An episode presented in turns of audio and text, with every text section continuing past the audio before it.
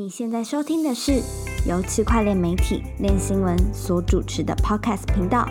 哥，我快不行了。本节目由 FTX 交易所赞助播出。FTX 是一间领先产业、提供创新产品的交易所，包含合约交易、期权、股权通证、预测市场以及杠杆代币等等。FTX 最懂交易员的交易所。Hello，大家好，我是练新闻的 Jeff。我是韦德我，是 Jim，呃，本周啊，我们正好经历了这个三月十二号刚刚过嘛，对不对？那其实可能有一些听众朋友比较新的，呃，刚进入市场的人可能不知道，去年的三一二可以说是这个币圈的黑天鹅事件。当天哦，我们大家一起坐在小房间里面，看着这个比特币币价直直落、啊，那个时候的心情可以说是，你都不知道怎么形容。你看着看着，你也不会有什么感觉，你就笑了，你知道吗？但就看它一直掉，哎哎哎，又跌十八、二十八，跌三十八，跌四十八，你看着看着你就笑了，你回家没有感觉去了的感觉吗？你就觉得，呃干、回家回家那个走在路上就觉得，不太是不是应该要开始找下一份工作？因为那个时候的心情很差，那个时候可以说整个社群的氛围都觉得，干好像是不是真的要去了？嗯，因为那时候跌的真的很严重，所以今年的三一二，大家呃，其实蛮多社群都在讨论说，哎，干又要来三一二了，会不会来个纪念？哦，会不会来个纪纪念一下三一二暴跌一波？嗯而且我发现当天好像也还好，价格也没有动太多，反而就是三一一跟三一三这两天都还有涨，都还涨蛮多的。对，那海外也有一些呃研究员或者说分析师，他们就在事前就已经说了，其实大家根本就不用去担心，因为今年的基本面的数据。哦，跟去年相比，已经落差是非常大的。今年今年的基本面是相当好的。那具体而言，有哪些数据可以来看说，哎，今年的状况是特别好的呢？为什么跟我们分享一下，有哪些数据是比较特别的？就三一二要开始之前，其实我们也蛮担心的，因为网络上那时候就流传一个照片，就是从它是从二零一一年开始统计，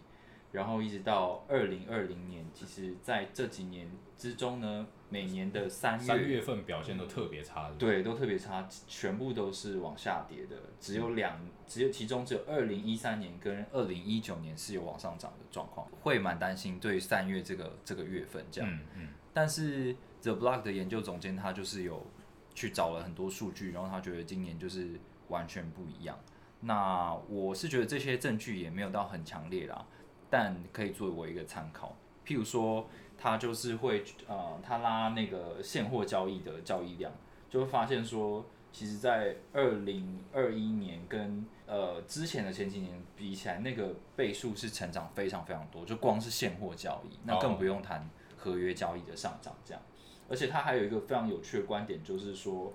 他觉得现在散户都还没有进场，全部都是机构，就有钱的有钱的人在玩这样。那为什么他会这样呢？其实他的证据有点薄弱，但是大家可以听听看参考。第一个就是说网络的流量，就是这些交易所的网站的流量，其实没有二零一七年的时候，二零一八年就是前一次的牛市嘛。对前一次牛市没有那时候的高，嗯，所以这样子就代表说，其实人数并没有突破到一个新高，哦但是是量增长了。然后它那个交易量是爆炸性增长，但是反而那个网站的浏览率却没有那么高，对对对不成比例，所以他才会这样觉得。对，然后另外一个呢是，如果今天有很多散户都想进场的话，那他们肯定会在 Google 上面去搜寻什么啊比特币啊，或者是以太坊啊这样。但是他也发现这两个字呢，其实也没有真的突破多少，特别是比特币，比特币的搜寻量其实没有来的二零一七年来的高，嗯反倒是以太坊有稍微比二零一七年还要高。嗯，但也没有，好像也没有高特别多嘛。对对对对对，好，那接下来他他还有一个数据是说，呃，他觉得整个社群都在 Twitter 上面跑，就西方来讲的话啦，如果大家想要关注一些新消息，可能就会去追踪交易所的 Twitter 这样，但他也发现说在，呃去年跟今年的这个交易所的 Twitter 追踪人数的成长率，其实也没有之前来的高。嗯，对，种种证据他都觉得说，好，我们的现货交易、合约交易全部都有爆炸性的成长，可是看起来这些能够证明说有新人进来，就是散户的证据好像没有这么强烈，所以他会觉得说，嗯，目前其实都还是机构或者是高净值的投资者继续在玩。嗯，好，那除了魏的刚刚讲的，就是数据跟往年比起来，基本面上面好非常多以外，本周比特币也有也呃传出了一个非常重大的利多，那就是摩根斯坦利，就是我们所谓的大摩，他们由于客户的需求呢，他们决定要为高净值客户提供比特币投资商品。好，那我们大概解释一下，究竟摩根斯坦利的高净值客户它是怎么定义的、其实它的定义就是说，只要是它银行底下的呃，如果是投资公司这种商业商务的客户的话，他们的银行资产必须要至少有五百万美金，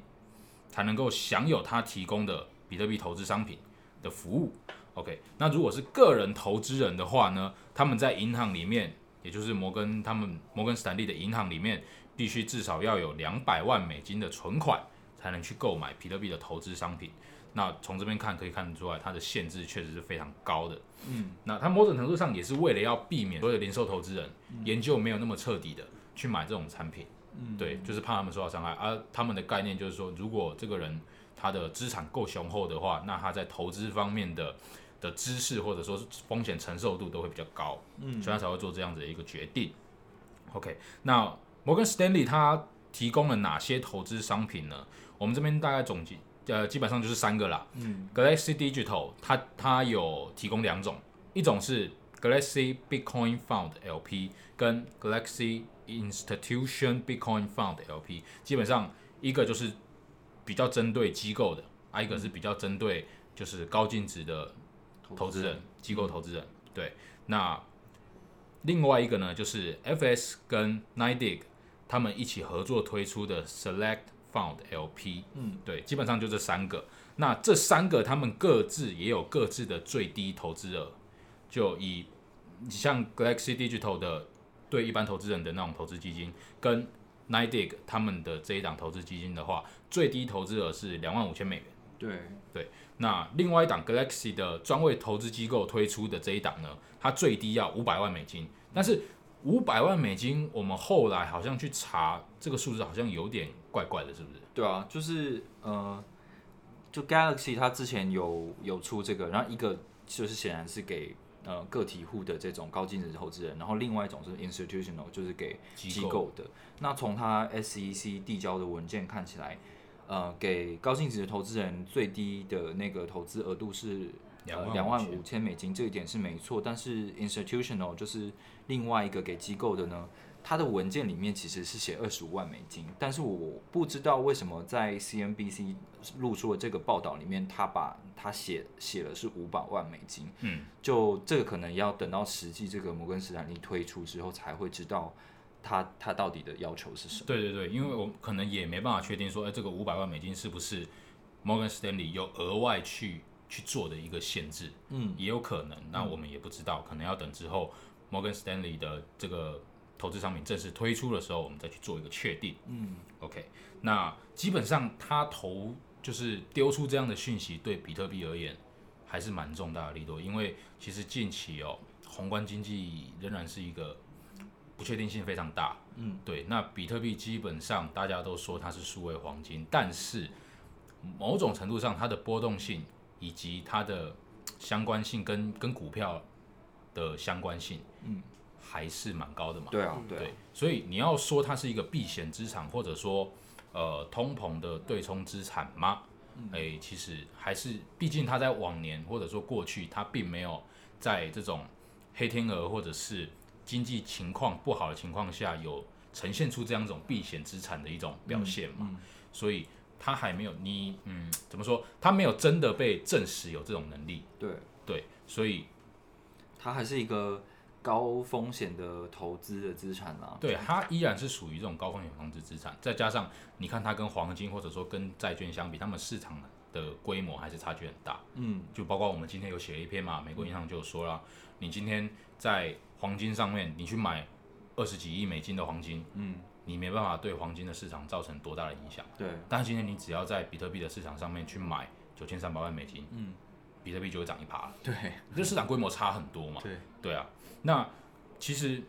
在原本啊，我还是蛮担心说，今年尤其宏观经济这么差的情况下，会不会比特币的牛市会走到一个头？嗯，还有一点就是我们上礼拜有讲到的灰度，它的溢价率成负的嘛，对啊，这是过去从来没有发生过的，嗯，所以可能就开始有一些传就开始担心说啊，机构会不会开始减码，哦哦，，开始投投资的愿意投资的额度会慢慢减少。但是今天摩根士丹利推出这样的一个利多，嗯那这就意味着什么？机构投资人仍然有投资需求，对，那他们仍然看好比特币在价值储存方面的表现，对或者说他们认为比特币还有上涨空间。嗯，对，那这确实也为市场注入了一部分程度一一一定程度的信心呐、对啊，那是这个消息出来之后，比特币也确实有涨，嗯，对所以我觉得这消息确实来得非常及时，尤其在 Grayscale 负溢价的情况下，确实是蛮及时的。这个这个新闻蛮有趣的，因为其实前一天那个俊哥有写一个，就是 Nine Dig 他受到好像是多少两亿两亿美金的投资。投资，哦，融资是在更之前的事，他这次主要是宣布，他暗示下周会有一些利好出来。对对对，他说接下来下一周可能会有很多的机构嗯嗯，对的利好消息这样子，对他其实他这一连串的资讯都是在这一周对。发布的嘛，就包括我们刚刚讲的，就是一开始的融资，哦，其实有蛮多的大型投资机构都有去投资这家加密货币资产的管理公司，例如说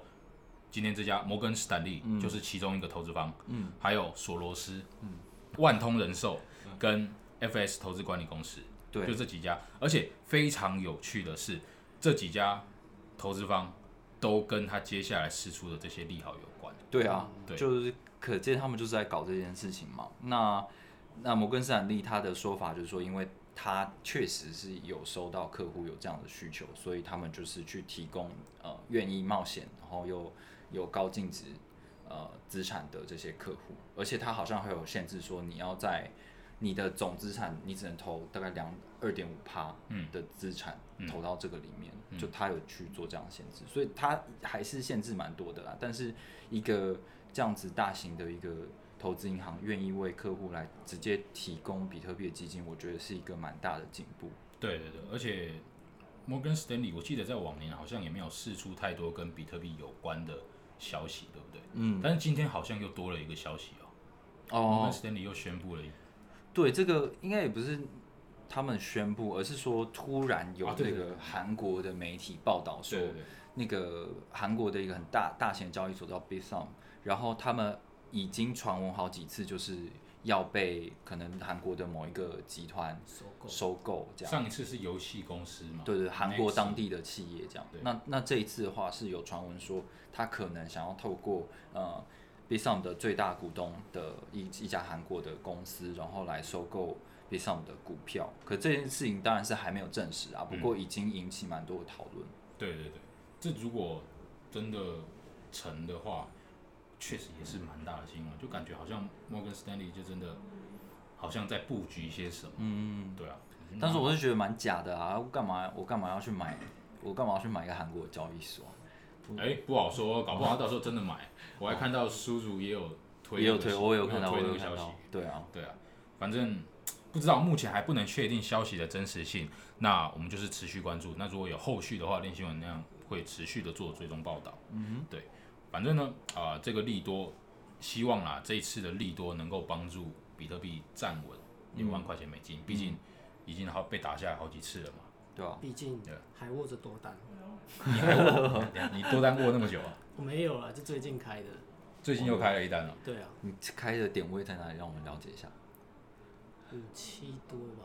五七多，哎、那现在是赚钱的，就赚一点，现在五八五八左右。还有机会跟，要不要跟？要不要跟？我已经在车上了。你已经在车上了，哇完蛋了，这个灵车。哇！欸 我我我想要差一个问题，就是你不觉得最近好像虽然说有很多机构消息，嗯，然后但比特币价也就是五万六万五万六拉不太万这样跑动，对，拉不太动。然后呃，BSC 这种 DeFi 议题好像又有有点有点冷，有点冷掉，就差不多维持在那边。然后其他的你说 NFT 也是。对 NFT 好像也有点冷却，我觉得嗯就这一周感觉都是有一点无聊，这都是已经寄存话题，然后没有什么新的让你觉得有趣的东西进来，所以我在这种状况下其实都会有点慌慌的，就不知道，就你不知道，就感觉会有一个突然有一个变化这样子，因为好像热度已经到了一个慢慢的降低降低的感觉。如果说啦，今天机构真的有很大的兴趣的话，那以现在的状况，他们肯定还没买够。嗯嗯，那他们当然不会不会让币价波动的太严重。他嗯们你看往过去，你不管是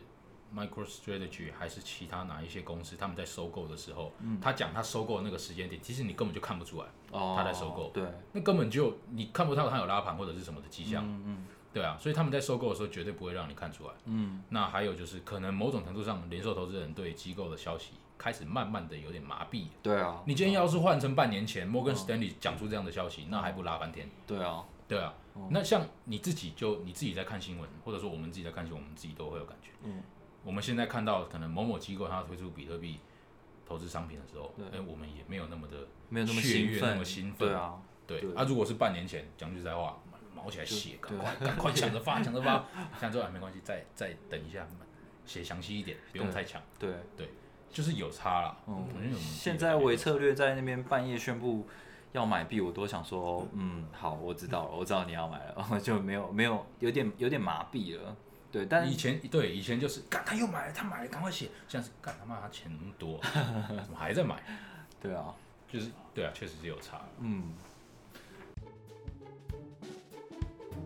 B.com 是业界领先的加密货币衍生品交易所，由新加坡加密金融服务公司 Metrosport 所支持。上线仅七个月就达到了日交易量二点五亿美元，而 B.com 即将在三月二十九号上线全球精英合约大战，总奖池高达一百万美金，快来 B.com 官网立即报名。OK，那我们比特币聊完了，我们接下来聊聊二哥以太坊。以太坊最近比较具有话题性的就是它的 EIP 一五五九嘛，嗯，它一五五九这个 EIP 预预计啊会在七月的一分叉实施。那这个这个一分叉一旦实施呢，就能够大幅的改变以太坊的交易费的计算方式，但是同时也会对矿工的收益造成严重的冲击。大概讲一下为什么会造成严重的冲击，就是说 EIP 一五五九呢，它提议要把矿工的收益分为两种，一种是 base fee，就是基础费用，另外一种是手续费。嗯，然后从从用户那边来手续费嘛，那手续费有一一大部分呢会被 burn 掉，会直接被烧毁。嗯，换句话说，矿工的收益跟现在相比会大幅减少。那有分析师估计呢，一旦该提案实施了，以太坊矿工可能会损失多达五十趴的利润。嗯那我们可想而知嘛，矿工一定不会想要让这个提案去通过嘛，嗯，对不对？那其实最近它有一个网站，你可以去查，诶，是哪一个网站？你可以去查说矿矿池是支持还是反对。哦，那个在我们的文章里面，你只要搜寻 EIP 一五五九，然后它是一个什么思考题 EIP 一五五九，那里面就会有那个链接。对，你可以点进去那个文章、那个网站里面看，你就可以看到有哪些矿池反对。那基本上呢，以太坊的前两大矿池都是反对的，嗯，就是星火矿池跟 Ethermine，嗯，这两大矿池都是反对的，嗯，因为对他们来讲，他们 POW 能再挖也没几年了嘛，嗯，那你今天他们有那么多的矿机成本还还在，他手上的成本那么大，那你今天说要砍掉他的收益就砍，他们肯定 也不是不是很希望他能够那么顺利的通过嘛，对啊，对啊，之前之前就因为他们都有在那个 Twitter 上面发一些呃声明嘛，那矿池就有说，呃，你们以前刚以太坊刚开始的时候就这么这么依赖矿工，这样，那现在呃大家都赚钱，然后生态起来了，然后你们就想要让就是就不理矿工了，然后你们之后还要移到 POS，、那矿工的地位更是更是不不如以前这样子，所以就他们会觉得就是那种说法，会觉得好像这矿工是被遗弃的感觉。那对就是那开发者又是想要继续往前进嘛，想要有更好的使用体验啊，这样子。对，就基本上整个生态有开始出现了一些裂痕啊，嗯。对，所以呢就有呃以太坊矿工他在 Twitter 上面号召说，要在四月一号的时候啊、要聚集反对派的矿工，将算力导向反对，就是我们刚刚讲反对 EIP 一五五九的矿池 Ether Mine，嗯，他们要把算力导到那边去，让让那个矿池的算力呢整个爆炸增长。嗯嗯，导要导过去长达五十一个小时。其实这个做法就是要为了要对以太坊的开发者起到一个威吓的作用。为什么？秀一下肌肉？对，其实基本上他做这件事情不是说他想要做什么五十一趴攻击，或者说要对以太坊做什么任何的攻击，对他只是要告诉以太坊的开发者，就是那些核心开发者说，我们矿工反对的人有这么多，嗯，可能甚至可能超过了五十一趴的算力。那如果今天你你执意要去实施 EIP 一五五九的话，我们是有能力去硬分叉，然后维护自己的一条链。嗯，对。那讲到硬分叉这件事情，其实这边可能也要再稍微聊一下硬分叉这件事哦。嗯，呃，可能大部分人对硬分叉没有到那么的了解，就是硬分叉其实最重要的可以分为两两个方向，第一个方向是链的分叉，第二个方向是共识的分叉。嗯。对硬分叉，其实你像过去以太坊升级过很多次嘛，你例如说什么什么伊斯坦堡硬分叉，那个也叫硬分叉，但是那种硬分叉就不会产生一条新的链或者产生新的币，嗯为什么？因为它没有产生所谓的共识的分叉，因为大家都同意说好，我们要走新的版本，所有的矿工都同意了，大家都去走新的版本，所以旧的版本就不会有人去维护，自然就不会有新的币在产出了嘛。那这个就是链本身的分叉。那新的链没有人维护，但是如果今天以太坊上面出现了所谓的共识的分叉，例如现在以太坊的开发者跟矿工产生分歧了，矿工认为说我不要执行 EIP 一五五九，但是核心开发者强力坚持的要去实施这个提案，那就会导致什么事呢？在七月硬分叉之后，如果矿工执意他不要去维护那个。有 EIP 一五五九的那个版本的话，矿工就会维护旧的版本的链。对，那开发者、核心开发者跟支持这个提案的矿工就会去维护新的链。嗯，那以太坊就会插出来，嗯，变成两条。嗯，就像当初呃以太坊经典跟以太坊一样，插出两条。ETH 对，那个时候就是因为社群产生分歧，所以差成两条嘛。嗯，那这一次也是一样，如果啊，如果矿工执意。要维护旧的链的话，哎，那就真的会差出两条，嗯那就会有另外一种，maybe 以太坊、以太、以太也不知道什么币 啊，这些 E T E T G 随便讲随便讲 E T G 啊跟 E T H 两种币，可能就会变成这个情况。E T F 大家都想要 E T F，好了好了，随便啊，这个不重要不重要不重点，那就会发发生这样的情况。对，所以并不是说硬分叉就一定会产生新的币，嗯，或者说硬分叉不会产生新的币，嗯，没有绝对，那就是要看社群本身的。共识有没有产生分歧？对对对对，其实硬分叉这件事情，网络上也蛮多人讨论，因为过去其实没有像呃过去的 DeFi 没有像现在的这样蓬勃发展，就是你很多的资产其实都是锁定在某一个智能合约里面。对，那很多人就在说，现在要硬分叉这个成本，要付出的成本真的是太高了，因为有太多很复很复杂，然后高含金量的协议都在。以太坊上面，那如果你还要硬分叉出去的话，肯定会对整个生态有很大的破坏。对，而且基本上，呃，如果今天真的产生硬分叉之后，接下来的问题就是，以太坊链上的协议，他们决定要在哪个地方做。嗯，这些协议他们支持哪一个版本？嗯，啊，如果说他们都支持有 EIP 一五五九的这个版本的话，那基本上旧的版本就不会几乎是不会有人用。嗯嗯嗯。对，因为你如果百分之九十的 DeFi 协议都在新的链。嗯，只有百分之十在旧的链，嗯，那很明显，他没有办法跟另外另外一边九十趴的人有可组合性，就会消失了，嗯嗯对啊，那它等于会被边缘化，嗯，所以基本上旧的链可能就会呃非常的没有竞争力，对，那进而走向被边缘化或者说消失的地步，嗯对，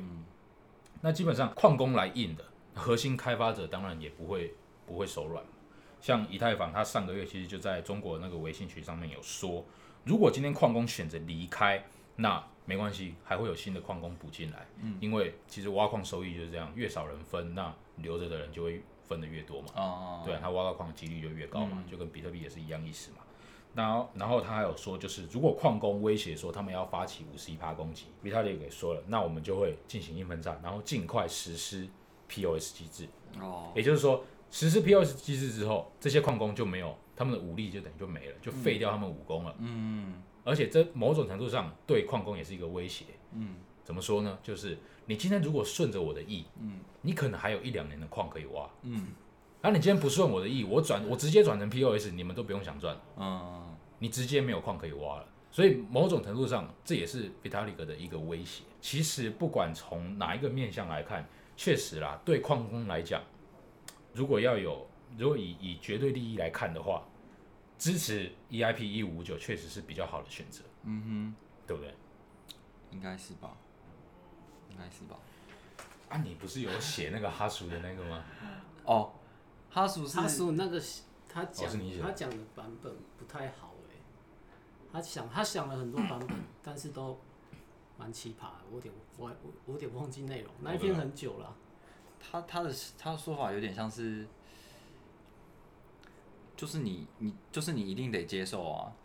对他他他的说法就是这样子啊，他就说你不接受的话，那那就直接硬分场，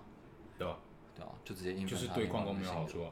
他五十一帕攻击对矿工不会有好处啊。对啊。啊，那它导致以太坊直接转成 POS，对他也没有好处。哎、可是如果假设今天 Vitalik 真的好矿工都要继续继续这样闹的话，那他们就赶快实施 POS 共识机制，那也要有节点来加入这些 POS 的共识机制，它已经有可以 Bacon Chain 了。哦。对啊，而且那个节点的要找会比较容易啊，哦，因为对他们来讲有钱就可以干了，因为你有币啊，哦，对啊，而且他们的成对成本的要求没有那么高，你只要有币，你不需要去现世界中搞一个矿场，搞一个矿机，然后还要找人来雇，叭叭叭，那个其实相对来讲可以比较有效率一点。嗯，对你部署那个节点比较我。看到那个矿矿池，那个最大矿池，还有声明说他们是矿工，也是 holder。那转 POS 来说，他们如果他们真的是 holder，他们币也很多嘛，那他们为什么这么反对 POS 呢？不是反 POS 啊，反对一五五九。我觉得啊，啊，就是他现在可以赚比较多嘛。对啊，嗯，那相对来看，对啊，他当然他转成 POS 之后，他还是可以赚，嗯，他一定会为自己铺路，他不可能就是转完之后他就失业，嗯，他一定会为未来做打算，他就是要反正就是闹一下。也不是说闹一下，就是尽量能撑一下。我能选最好的选项，当然是选最就是我想。多赚一点，再挖久一点。对他就是也不是说挖久一点，就是说我要再多赚一点，嗯，因为 EIP 一五五九实施之后，其实仍然是 POW 机制啊，矿工仍然要挖矿，嗯，啊只是说实施之后它就赚的变少，嗯，对，所以我觉得一五五九好像有一个核心的概念，就是，嗯，有一些人会有一点阴谋论，他们觉得说矿池们其实是有能力去操纵整个以太坊上面网络的呃基础费用的。嗯，那换成一五五九之后，这样的自驾机制比较不会让这样的事情发生。嗯嗯嗯，对对对啊，是那如果今天矿池都反对这件事情的话，表示某种程度上是的确他们在以目前的机制上是占有某种程度的利益的，那这样的利益是他们不愿意退让，对啊，所以对啊大概是这样吧。我觉得对对，那基本上这一件事我们也有写成一篇报道。对，那我身边有一个朋友问我说：“哎、那这会不会会不会对以太坊有危险？以太坊会不会就是因为这样的出问题？”那实际上其实大家也不需要太过担心啦，毕竟他今天也不是说，因为那个以太坊矿工也不是哪个矿池或者说大型矿场，嗯，他就只是一个自己有在挖以太坊的矿工，嗯，他去做这样的号召，嗯，那基本上能不能真的聚集到这个五十一趴算力呢？我估计是不太行了，因为最近那个谁，Ethermine 的矿池母公司，嗯，Bitfly，嗯，他就有出面澄清了，他就有强调说，不管 EIP 一五五九，或者说另外一个以太坊的的提案，嗯，哦，结果是通过还是如何，Bitfly 永远不会支持或参与矿工对以太坊网络的任何敌对行动，所以基本上他们的想法，他们的理念就是。他们不希望这个社群分歧，嗯，他们也不希望以太坊真的走向所谓的硬分叉，嗯，我觉得这就是以太坊它的价值所在，嗯，就是大家都会为了为了大局为重、啊，对，都会以。大局为重，即便他今天真的会赚比较少，嗯嗯，对他他们仍然会以大局为重，所以我觉得四月一号当天，你说真的能聚集到多少算力，我觉得可能应该也不会到五十一趴啦，我觉得啦，对啊，其实关于这件事情，俊哥后来也有写一个东西，就是关于这个 EIP 三三六八，就他看起来是好像对矿工稍微有一点好处的一个提案，然后也好像可以平衡对 EIP 一五五九这个怒气啊。然后关于那个四月一号那件事情，好像那个矿工又说他不会参加了，对不对？对，可是那个矿工感觉他不是很大，哦，有点神经神经的。就是很一般的矿工啊，对对对对对它不是代表一个很大的矿池。嗯，他本身不是矿池，对，这个我确定，他是一个它本身不是矿池，他只是一个矿，工。他他有号召力。那他后来好像是说，因为 EIP 三三六八就是说让那个就是暂时的提高挖矿奖励这样的这件事情嘛。嗯嗯，就两颗变三颗嘛，对对，两颗变三颗，对啊。但出了这个东西之后，那个矿工好像就说他不会，他不会参加了，他不会参加对他劝大个糖就家乖了啊，劝大家退出这个活动。给个给个糖就乖了。对，所以这件事情蛮好笑，就是你自己出来出来闹的人，然后好像事情闹大了之后，然后就说哦啊，就我不会参加了啦，这样。哦，不好意思，你约了一个局啊，不好意思，我那天不能去啊，对对对，就呛很大声，然后到最后就收回去这样。也是蛮智障的。嗯，好啊，无论如何从我觉得从数据上来看呢，以太坊不管是交易的数量，或者是它上面的锁定资产，其实都一直不断增加。所以不管它多么贵，还是很多人愿意使用，那也彰显它的价值。而且这件事情也让我们看到所谓去中心化自治组织的价价值。就我们很少可以看到说，我们使用的一个产品，或者是我们去的一个百货公司之类的，我们可以参与它的决策过程，我们可以目睹它里面内部说的股东啊，然后员工啊、老板啊之间的纷争，然后最后用一种非常去中心化的方式来解决这件事情，然后看到成果，我们在我们在享受最后的大家觉得最完美的成果，就值得期待。七月的时候看看能不能升级，或者是以太坊的费用能不能降下来。那我们这一周的 podcast 就录到这边，我是韦德，大家下次再见。拜拜拜。拜。你想要关注区块链产业，但没有时间看文章吗？我们用说的给你听，那些练新闻没有写出来的主编心里话，都在哥我快不行了。不想要错过区块链产业动态，现在就按下订阅按钮。我们每周一会不固定的更新当周时事哦。